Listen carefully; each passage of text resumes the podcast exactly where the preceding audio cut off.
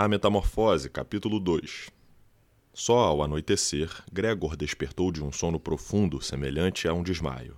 Já era tempo de acordar, pois havia descansado bastante, mas pareceu-lhe que despertara, na verdade, pelo barulho de passos dissimulados de alguém e pelo ruído da porta da sala sendo fechada cuidadosamente. O reflexo da iluminação elétrica da rua fazia-se presente no quarto, tanto no teto quanto na parte de cima dos móveis mas embaixo, onde Gregor se encontrava, tudo estava escuro. Utilizando-se de suas antenas, cuja utilidade começava a compreender, ele se deslocou lentamente até a porta para ver o que mais havia se passado. Mancava, pois em um dos lados do corpo havia um só e longo ferimento, alternando o uso de cada uma das fileiras de perninhas. Uma das perninhas feridas pela manhã, foi um milagre as outras estarem inteiras, roçava sem vida no chão. Ao chegar à porta, compreendeu que havia sido atraído pelo cheiro de comida. Uma tigela cheia de leite açucarado e com pedacinhos de pão fora colocada ali. Quase riu de satisfação, pois estava faminto, mais ainda do que pela manhã. Então mergulhou a cabeça no leite até perto dos olhos, mas logo retirou-a, decepcionado, pois, além da dor que sentia do lado esquerdo, e só conseguia comer se pusesse todo o corpo em movimento, o leite, que sempre fora sua bebida predileta, motivo pelo qual a irmã o havia colocado ali, agora não lhe apetecia nem um pouco. Quase com repugnância, afastou-se da tigela e deslocou-se para o meio do quarto. Percebeu, olhando pelo vão da porta, que na sala o gás estava aceso, mas ao contrário do que sempre ocorria, não ouviu a voz do pai lendo para a mãe e a irmã as notícias do jornal da noite. Era provável que esse hábito, sempre referido pela irmã nas cartas que lhe enviava, tivesse desaparecido nos últimos tempos. Não obstante, o silêncio era total, embora a casa, sem dúvida, não estivesse vazia. Que vida tranquila minha família tem, disse para si mesmo, e com os olhos fixos no escuro do quarto, sentiu-se orgulhoso por ter podido oferecer aos pais e à irmã uma vida calma numa bela residência. Contudo, e se toda aquela tranquilidade, aquele bem-estar, aquela alegria terminassem subitamente? Para não se deixar levar por esses pensamentos negativos, começou a se exercitar fisicamente, arrastando-se pelo quarto. Durante a noite, alguém abriu uma vez uma das bandas da porta e mais tarde a outra. Parecia querer entrar, mas hesitava. Gregor decidiu então encostar-se à porta para estimular a entrada desse alguém ou, pelo menos, descobrir quem era. Sua espera não surtiu efeito, porque ninguém voltou a abri-la. De manhã, quando a porta estava fechada, todos queriam entrar, mas depois que ela abrira, ninguém se manifestara. E ainda por cima, haviam deixado a chave no lado de fora da fechadura. Tarde da noite apagaram a luz da sala. Gregor compreendeu então que eles haviam ficado acordados até aquela hora. Percebeu que andavam nas pontas dos pés. Como certamente ninguém mais entraria para vê-lo até de manhãzinha, ele teria tempo para pensar, sem ser incomodado, acerca de como tocaria a vida dali em diante. Contudo, aquele quarto frio e de teto alto, em cujo chão era agora obrigado a permanecer deitado, amedrontou-o, sem que conseguisse descobrir o porquê, uma vez que era, sem pôr nem tirar, o lugar onde dormia havia cinco anos. E por aí seus pensamentos fluíam quando, repentinamente, se apossou dele um sentimento de vergonha que o levou a precipitar-se para debaixo do sofá, onde se sentiu mais à vontade, apesar do aperto que não lhe permitia mexer a cabeça e, sobretudo, apesar de seu grande corpo não caber por inteiro naquele espaço. Ficou ali durante toda a noite, às vezes num sono leve do qual despertava sobressaltado, outras vezes acordado, imerso em preocupações e esperanças difusas, mal definidas, mas que sempre o conduziam à conclusão de que devia permanecer sereno e paciente para que a família sofresse o menos possível os aborrecimentos relacionados ao seu atual estado. Quando o dia mal clareava, Gregor teve a oportunidade de confirmar o acerto de sua resolução, pois a irmã, já vestida, abriu a porta que dava para a antessala e olhou atentamente para o interior do quarto. Inicialmente não o viu. Depois, ao percebê-lo enfiado debaixo do sofá. Meu Deus! Em algum lugar ele tinha que estar. Não podia ter evaporado. Levou um susto tão grande que voltou a fechar a porta. Logo arrependeu-se da atitude, abriu-a novamente e entrou devagar, como se aquele aposento abrigasse alguém muito doente ou pertencesse a uma pessoa desconhecida. Gregor a observava, com a cabeça praticamente para fora do sofá. Será que a irmã repararia que ele não tocara no leite, não por falta de fome, mas porque desejava algo mais adequado? Mesmo que ela não notasse, Gregor não chamaria sua atenção para isso. Preferia morrer de fome, embora sentisse grande desejo de sair de debaixo do sofá e jogar-se a seus pés implorando que lhe trouxesse algo gostoso. Mas a irmã admirou-se ao ver a tigela intacta. Apenas uns respingos denunciavam que o leite havia sido derramado um pouco. E recolheu-a em seguida, não com as mãos, mas com um pano de chão. Gregor, extremamente curioso para saber o que ela iria trazer-lhe agora, fazia mil especulações a respeito. Nenhuma, contudo, aproximou-se daquela que a dedicada irmã acabou lhe proporcionando. Querendo desvendar o que mais lhe agradava, ela lhe ofereceu uma variedade enorme de alimentos legumes bem amadurecidos, quase podres, ossos e um resto de molho branco, meio coalhado, sobras do jantar da noite anterior, uva passas e amêndoas, um pedaço de queijo que Gregor, dois dias antes, não quisera comer, pois julgara rançoso, um pedaço de pão endurecido, outro com manteiga e mais outro com manteiga e sal. Trouxe também a tigela, que pelo visto tinha sido separada para o seu uso exclusivo, cheia de água e, sabendo que Gregor não comeria em sua presença, saiu do quarto e trancou a porta, de certo para mostrar que ele poderia desfrutar de toda a privacidade. Ao encaminhar-se para a comida, não sentiu mais as feridas e presumiu que haviam cicatrizado. Ficou surpreso e lembrou-se de que, um mês antes, machucara o dedo com um canivete e o ferimento lhe doera até dias atrás. Será que agora tenho menor sensibilidade? Pensou enquanto sorvia o queijo com avidez, pois este tinha sido o primeiro alimento que o atraíra. Com uma alegria tamanha que lhe encheu os olhos de lágrimas, devorou o queijo, os legumes e o molho nessa sequência. Não gostou, contudo, dos alimentos frescos, cujo cheiro considerou até mesmo insuportável, tanto que os levou para longe da comida que realmente havia lhe agradado. Já tinha acabado de comer havia algum tempo e encontrava-se deitado preguiçosamente quando a irmã girou lentamente a chave, de certo para indicar que ele devia retirar-se dali. Apesar da sonolência, Gregor sobressaltou-se e correu para se esconder debaixo do sofá. Contudo, ficar ali mesmo durante o breve tempo que a irmã permaneceu no quarto custou-lhe muito, porque, em razão da grande quantidade de comida que havia ingerido, seu corpo se abaulara um pouco, dificultando-lhe a respiração naquele lugar apertado. Desse modo, ofegante, sentindo uma incômoda falta de ar, Gregor observava a irmã varrer os restos de comida, incluindo os alimentos que nem sequer haviam sido tocados. Como se nada daquilo pudesse ser aproveitado, ela colocou tudo num cesto de lixo, fechou-o com uma tampa de madeira e o levou para fora. Tão logo a irmã se foi, Gregor saiu de debaixo do sofá, espreguiçou e respirou aliviado. Assim, ele passou a receber a comida todos os dias. Uma refeição pela manhã, quando os pais e a empregada ainda dormiam, e outra depois do almoço, quando os pais tiravam uma soneca e a irmã pretextava algo para obrigar a empregada a sair à rua.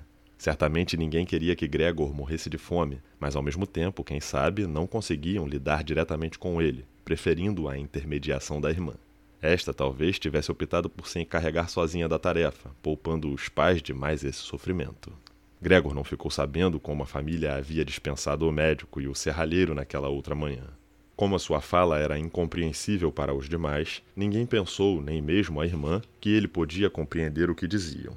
Portanto, Gregor teve de se contentar em apenas ouvir a irmã suspirar e invocar os nomes de todos os santos nas ocasiões em que ia ao quarto. Um pouco mais tarde, quando ela já havia se acostumado com a situação, não se pode afirmar em absoluto que havia se habituado totalmente, Gregor pôde perceber um tratamento mais atencioso, ou algo que poderia ser definido assim.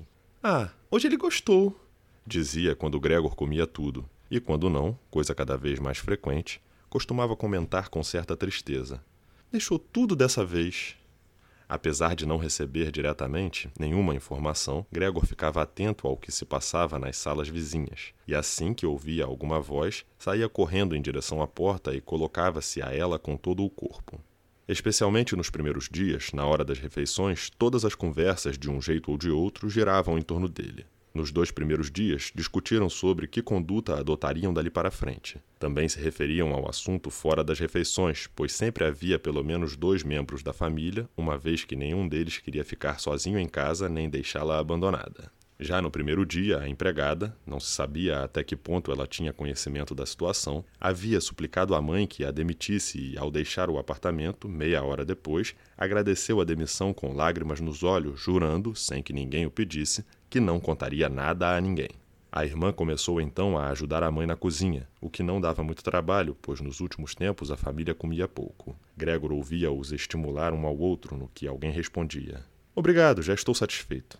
Parece que também bebia um pouco. Em diversas ocasiões, a irmã perguntara se o pai queria cerveja, oferecendo-se carinhosamente para ir comprá-la, mas o pai permanecia silencioso. Ela dizia então que, se fosse o caso, mandaria a zeladora, e o pai, dando o caso por encerrado, pronunciava um seco não. Também naqueles primeiros dias, o pai revelou à mãe e à irmã a efetiva situação econômica da família e que perspectivas tinham pela frente. Durante a conversa, vez por outra, levantava-se da mesa e pegava de um pequeno cofre algum documento ou livro de anotações. Ouvia-se o barulho do destravamento da complicada fechadura e depois, quando o pai retirava o que tinha ido buscar, o ruído do fechamento. Essa conversa foi, de certo modo, a primeira boa nova que Gregor escutou desde o seu enclausuramento. Até então, achava que nada havia restado do antigo negócio, ao menos o pai jamais dissera algo em contrário. Era verdade também que Gregor nunca havia perguntado de maneira mais incisiva. Na época, seu único pensamento era agir, utilizando todos os meios possíveis para que a família não sofresse as consequências da falência comercial.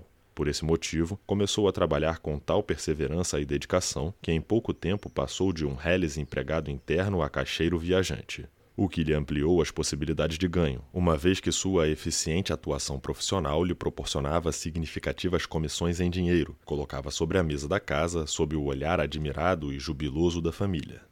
Aqueles foram bons tempos, mas que não se repetiram, ao menos não com a mesma intensidade. Embora, de toda forma, Gregor ganhasse o suficiente para arcar sozinho com as necessidades domésticas. À medida que tudo isso foi se tornando costumeiro, a surpresa e a alegria inicial arrefeceram, e assim Gregor entregava o dinheiro com prazer espontâneo e a família, de bom grado, recebia. Apenas a irmã permanecia mais próxima e afetuosa, e, como ela, ao contrário de Gregor, era amante da música e sabia tocar violino com muita graça, ele tinha planos de enviá-la para o conservatório no ano seguinte, sem se importar com os gastos extras que isso acarretaria. Em conversas com a irmã nos curtos períodos em que ficava sem viajar, sempre mencionava o projeto, que ela considerava lindo, mas impossível de concretizar, enquanto os pais demonstravam não aprovar nem um pouco a ideia.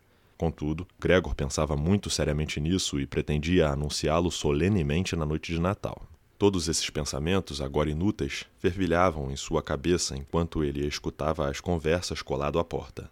De vez em quando, o cansaço obrigava-o a desligar-se, apoiando pesadamente a cabeça na porta, mas logo recuperava a prontidão, pois sabia que qualquer ruído era ouvido na sala e fazia com que todos se calassem. Novamente aprontando alguma coisa, dizia o pai instantes depois, certamente olhando para a porta. Passando algum tempo, eles continuavam a trocar palavras entre si. Na conversa sobre as finanças da família, o pai redundava nas explicações, seja porque há tempos não se ocupava disso, seja porque a mãe tinha dificuldades para entender, e Gregor, com satisfação, tomou conhecimento de que, a despeito da desgraça que haviam sofrido, restava-lhes algum capital que, se não era muito, ao menos tinha crescido nos últimos anos por conta dos rendimentos de juros acumulados. Além disso, o dinheiro que Gregor entregava não era gasto integralmente e pouco a pouco ampliava o montante economizado. De onde estava, ele aprovou com a cabeça o procedimento, contente com a inesperada provisão feita pelo pai. Era verdade que aquele dinheiro poderia ter paulatinamente saldado a dívida que o pai tinha com seu patrão, livrando-o daquele constrangimento. Não obstante, ele julgou que o pai havia procedido corretamente. Era certo igualmente que esse dinheiro não bastaria para a família viver sem transtornos durante muito tempo. No máximo, os sustentaria por um ou talvez dois anos, mas que isso nem pensar. Assim, não passava de uma pequena economia que não deveria ser tocada senão em caso de necessidade. Era preciso arrumar outra fonte para os gastos diários. Pouco se podia esperar do pai, que, embora apresentando boa saúde, já era relativamente idoso e estava sem trabalhar havia cinco anos, período em que engordara consideravelmente, gozando de uma vida de ócio após anos de trabalho duro que culminaram na falência. A mãe, asmática, bastava andar um pouco pela casa e já ficava cansada, tendo que se deitar no sofá para recuperar a respiração. Seria possível contar com ela? Quanto à irmã, não passava de uma menina de 17 anos. Como exigir dela tal responsabilidade, se até então, em sua tranquila existência, ocupava-se em enfeitar-se, dormir até tarde, ajudar em casa, divertir-se com pequenas coisas e, sobretudo, tocar violino? Sempre que as conversas recaíam sobre a questão do dinheiro, Gregor desencostava-se da porta e buscava o frio sofá de couro, sentindo-se envergonhado e triste. Frequentemente passava ali a noite inteira e, sem conseguir dormir, ficava arranhando o couro. Às vezes, empurrava com grande esforço o sofá até a janela e, servindo-se dele, apoiava-se no peitoril. Lembrando-se do prazer e do sentimento de liberdade que experimentava ao ficar observando da janela o movimento da rua. Agora, notava com o passar dos dias que aquele cenário ficava cada vez menos claro. O hospital, que sempre detestara por estar bem em frente aos seus olhos, já não era mais visível, e se não estivesse absolutamente seguro de que morava naquela rua Charlotte, calma, porém urbanizada, poderia acreditar que sua janela dava para um deserto no qual a terra e céu cinzentos se fundiam indistintamente. Duas vezes foram o suficiente para que a irmã, percebendo o sofá junto à janela, o empurrasse para lá toda vez que terminava a arrumação do quarto. Além disso, deixava sempre uma das vidraças aberta. Se ao menos Gregor pudesse se comunicar com ela, iria lhe agradecer por tudo que estava fazendo por ele. Desse modo, sentir-se-ia mais aliviado com o trabalho que dava e sofreria menos com isso. A irmã fazia tudo o que podia para atenuar o peso daquela situação e, naturalmente, aperfeiçoava-se em suas laboriosas ações à medida que o tempo passava. Para Gregor, tudo isso ia ficando cada vez mais claro e as entradas da irmã se tornavam algo terrível. E sem mais fechar a porta, como antes fazia, para escondê-lo da vista dos demais, ela corria até a janela e abria apressadamente, como se estivesse a ponto de sufocar. Fazia isso até mesmo quando o frio era intenso e ficava ali, ofegante. Essas correrias o assustavam duas vezes ao dia, e apesar de saber que a irmã o teria poupado desse sofrimento caso pudesse permanecer ali com as janelas fechadas, Gregor ficava tremendo debaixo do sofá durante todo o tempo. Um dia, já tinha se passado um mês desde a metamorfose de Gregor, não havendo, portanto, nenhum motivo especial para ela se surpreender com a sua aparência, a irmã entrou no quarto mais cedo que de costume e o encontrou olhando fixamente pela janela. Pareceu assustar-se. Gregor não acharia nem um pouco estranho que ela não entrasse, pois de onde se encontrava impedia-a de abrir a janela. Contudo, além de não entrar, a irmã recuou assustada e fechou a porta. Um estranho teria acreditado que Gregor estava prestes a atacá-la. Ele, apressadamente, se escondeu sob o sofá. Somente após o meio-dia a irmã retornou, parecendo muito mais intranquila do que habitualmente. Com isso, Gregor entendeu que sua aparência continuava insuportável para a irmã e que ela devia fazer um grande esforço para não sair correndo, mesmo quando via apenas uma parte do corpo dele escondido sob o sofá. E a fim de poupar-lhe essa visão, Gregor um dia levou o lençol para o sofá, trabalho que lhe custou quatro horas, e o arrumou de modo que o tecido lhe ocultasse o corpo por completo, para que a irmã não pudesse vê-lo, mesmo que se abaixasse. Se a irmã julgasse aquilo desnecessário, poderia retirar o lençol por conta própria. Afinal, estava claro que Gregor não tinha prazer nenhum em isolar-se daquele jeito. Entretanto, a irmã deixou tudo como estava e Gregor, ao erguer um pedacinho do lençol para observá-la, acreditou reconhecer nela um olhar de agradecimento. Nas duas primeiras semanas, os pais não tiveram coragem de entrar no quarto. Gregor ouvia com frequência elogios ao trabalho da irmã, ao contrário do que acontecia antes, quando davam broncas e consideravam um tanto inútil. Agora, constantemente, os dois, o pai e a mãe, esperavam na porta do quarto a irmã terminar a arrumação, e quando ela saía, indagavam como o quarto estava, o que Gregor havia comido, qual tinha sido sua atitude e se ela tinha percebido alguma melhora em sua condição. A mãe, inclusive, tinha manifestado a intenção de visitá-lo, mas o pai e a irmã detiveram-na com argumentos que Gregor ouviu com atenção e aprovou por completo. Mais tarde, contudo, impediram-na à força enquanto ela exclamava: Deixem-me ver Gregor, meu pobre filho! Vocês não entendem que eu preciso entrar para vê-lo?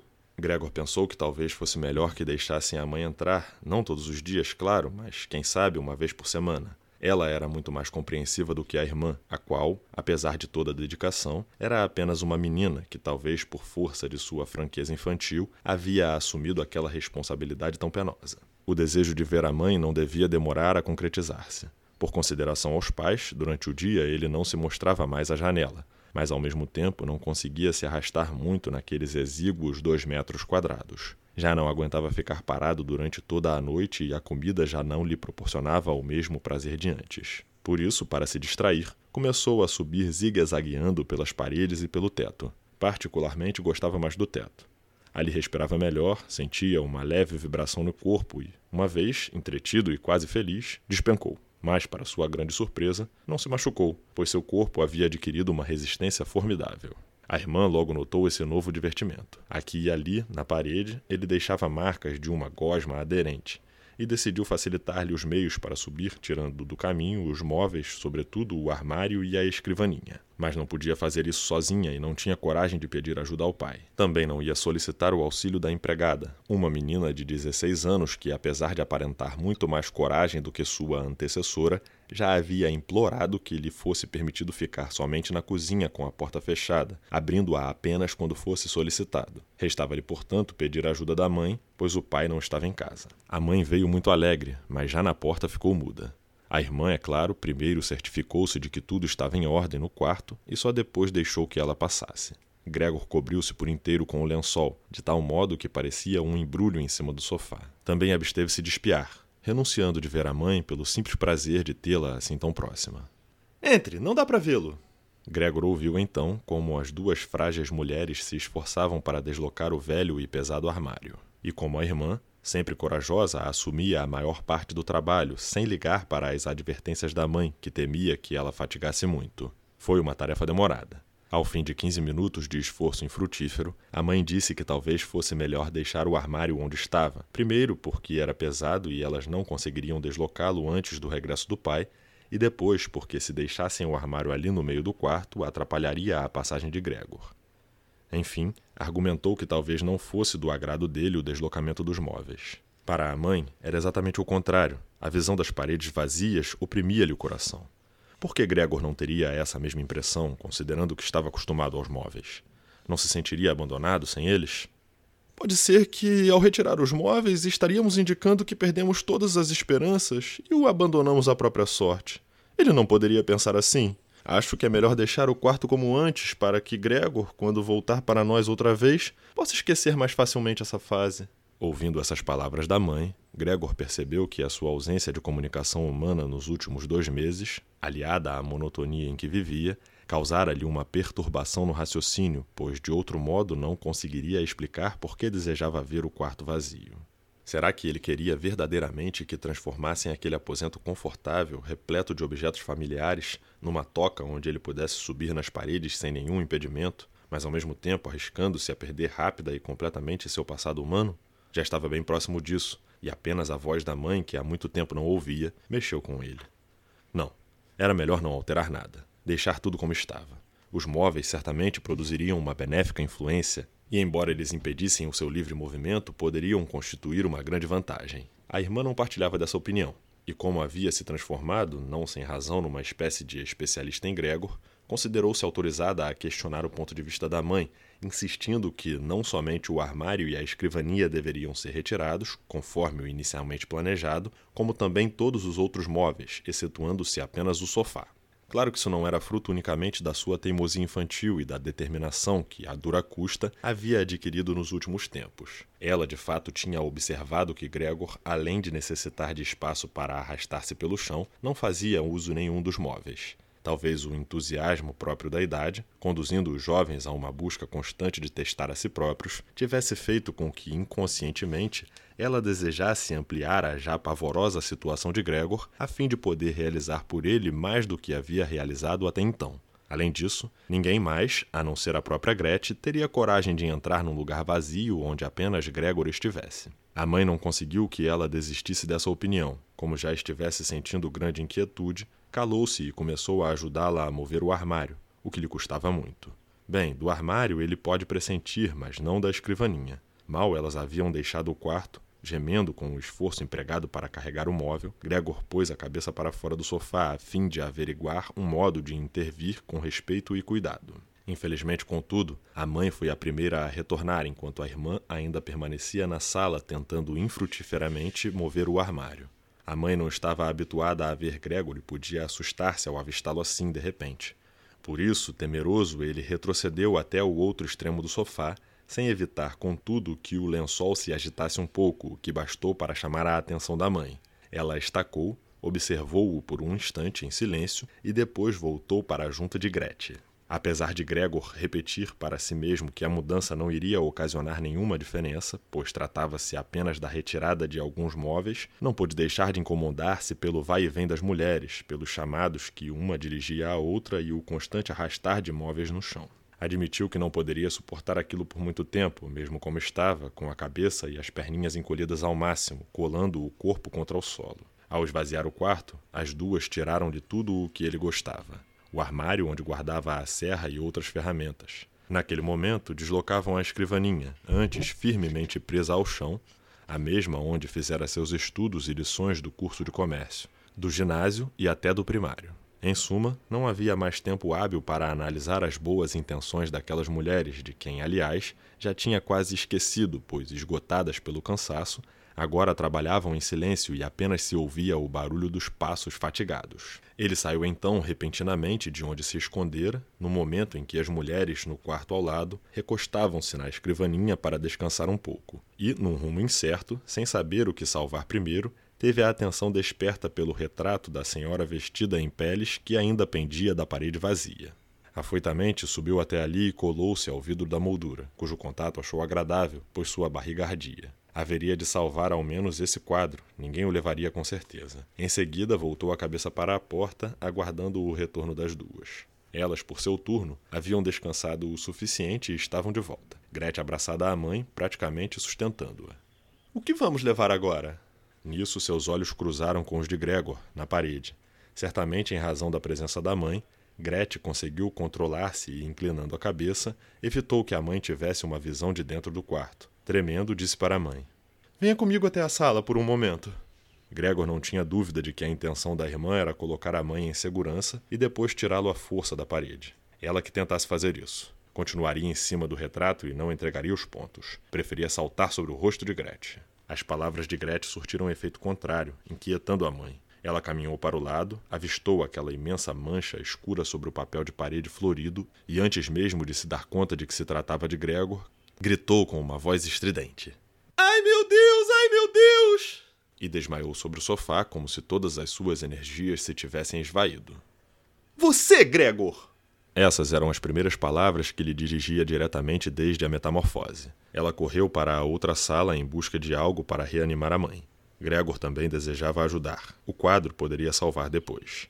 Mas estava de tal forma colado ao vidro que, para se desprender, teve de usar uma força considerável. Em seguida, foi também para a outra sala, como se lhe fosse possível dar algum conselho à irmã, a exemplo do que ocorria, mas não teve outro remédio senão ficar parado atrás dela. Remexendo em diversos frascos de essências, Gretchen não se deu conta de que ele estava ali e, ao virar-se, assustou-se e deixou cair um dos frascos, que, espatifando-se, acabou ferindo Gregor na face, escorrendo sobre ele um líquido corrosivo qualquer. Gretchen não se deteve e, carregando tantos frascos quanto podia, retornou ao quarto, fechando a porta com o pé. Assim, ele ficou completamente separado da mãe, que talvez por sua culpa se achasse à beira da morte, e não podia abrir a porta para não assustar a irmã, cuja presença junto à mãe era fundamental. Portanto, não lhe restava outra alternativa senão esperar. Então, atormentado com remorsos e inquietações, começou a rastejar por toda parte, a subir pelas paredes, sobre os móveis e no teto, e finalmente, tonto de tanto girar, caiu sobre a grande mesa da sala. Passaram-se alguns segundos e ele continuava ali, esgotado. Tudo em torno estava silencioso, o que talvez fosse um bom sinal. Foi quando tocaram a campainha. Como a empregada estava fechada na cozinha, Gretchen foi atender a porta. Era o pai. O que está acontecendo aqui? Estas foram as suas primeiras palavras. A fisionomia de Gretchen revelava tudo. Ela apoiou o rosto no peito do pai e disse com a voz esgotada: Mamãe desmaiou, mas já está melhor. Gregor escapou. Já esperava por isso. Eu bem que avisei, mas vocês, mulheres, nunca quiseram me ouvir.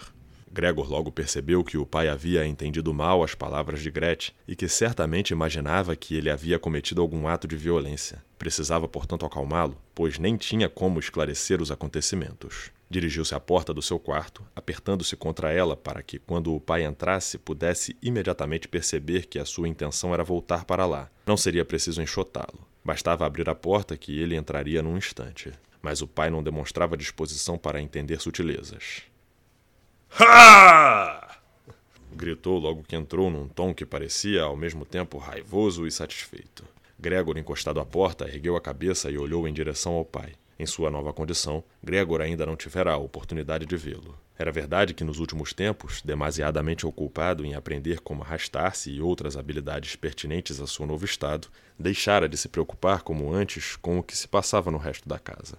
Portanto, devia estar preparado para encontrar, inclusive, mudanças no comportamento dos seus familiares. Mas apesar de tudo, aquele era realmente seu pai? Aquele era o mesmo homem que antes, quando Gregor preparava-se para viajar, permanecia fatigado na cama? O mesmo que o recebia quando de seu retorno, deitado no sofá, ainda vestido de pijamas, e que dizia não estar em condições de se levantar para saudá-lo ou emitir algum sinal de boas-vindas? O mesmo em que raros passeios, aos domingos ou em algum feriado mais importante, caminhava entre Gregor e a mãe com passos lentos, enrolado em sua velha jaqueta e amparado por uma bengala? O mesmo que muitas vezes caminhava ainda mais lerdamente e, quando queria dizer alguma coisa, parava e obrigava os outros a fazerem um círculo em torno dele? Não, agora ele era outro homem, rijo e ereto, ostentando um uniforme azul com botões dourados, como aquele usado pelos contínuos dos bancos. Sobre o colarinho engomado esparramava-se a papada. Sob as sobrancelhas espessas, o olhar ferino se pronunciava. Os cabelos grisalhos, geralmente despenteados, agora mostravam-se impecavelmente fixos por loção e divididos por uma risca cuidadosamente desenhada. Atirou no sofá o boné que usava. Nele havia um monograma dourado, provavelmente o símbolo de um banco e, percorrendo a sala num movimento sinuoso, foi em direção a Gregor, olhando-o duramente, com as mãos nos bolsos e as pontas do comprido casaco recolhidas para trás. Ele não sabia exatamente o que ia fazer, mas ergueu os pés numa altura acima do normal, e Gregor ficou assustado com o tamanho das solas de suas botas. Contudo, não se aborreceu com isso, pois havia percebido que, desde o primeiro dia de sua nova condição, o pai considerava apropriado tratá-lo com a maior severidade possível. Desse modo, pôs-se a correr na frente do pai, parando quando ele parava e reiniciando a fuga quando o pai reiniciava. Assim, deram muitas voltas em torno da sala sem chegar a lugar algum, além do que, em face das longas pausas entre uma parada e outra, aquilo não chegava de fato a ser de fato uma perseguição. Por esse motivo, Gregor preferiu manter-se no chão, pois temia que, se fosse pelas paredes ou pelo teto, o pai interpretasse a atitude como maldosa. Mas Gregor logo percebeu que aquelas corridas não podiam durar muito, pois para cada passo que o pai dava, ele tinha de realizar diversos e variados movimentos, forçando a respiração. Isso não era bom sinal, pois nunca tivera os pulmões fortes, mesmo antes da metamorfose. Cambaleava um pouco para tentar concentrar todas as suas energias e, assim, empreender nova fuga. Quase não conseguia manter os olhos abertos e, na pressa de fugir, pensava apenas que sua salvação estava em continuar correndo, nem ao menos atinava que poderia dispor das paredes, embora houvesse ali diversos móveis finamente talhados, com ângulos e pontas que poderiam feri-lo. Nisso, algo passou raspando sua cabeça e rolou até um pouco mais à frente. Era uma maçã. Logo em seguida, outra.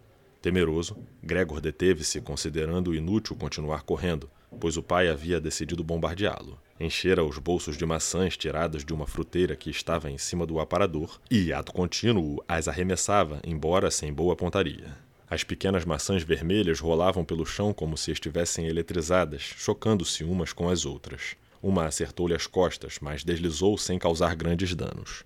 Em compensação, a seguinte lhe pegou as costas em cheio, cravando-se ali. Mesmo assim, ele tentou escapar, supondo que uma mudança de lugar poderia atenuar a dor insuportável que sentia. Nesse ponto, pareceu-lhe estar pregado ao chão, e ficou ali, esticado, perdendo a noção do que acontecia em torno. Com a vista turva, conseguiu ver a porta do quarto abrir-se abruptamente. A irmã surgiu gritando, seguida pela mãe. A irmã surgiu gritando, seguida pela mãe, que praticamente vestia apenas a combinação. Pois Gretchen afrouxara-lhe as roupas quando tentava fazê-la recuperar-se do desmaio. Precipitando-se na direção do pai e, no caminho, perdendo as saias uma após a outra para depois, tropeçando nelas, chegar até onde o marido estava, abraçá-lo fortemente e pedir-lhe, com as mãos suplicantes em cima da nuca, como Gregor pôde ouvir antes de perder os sentidos, que ele poupasse a vida do filho.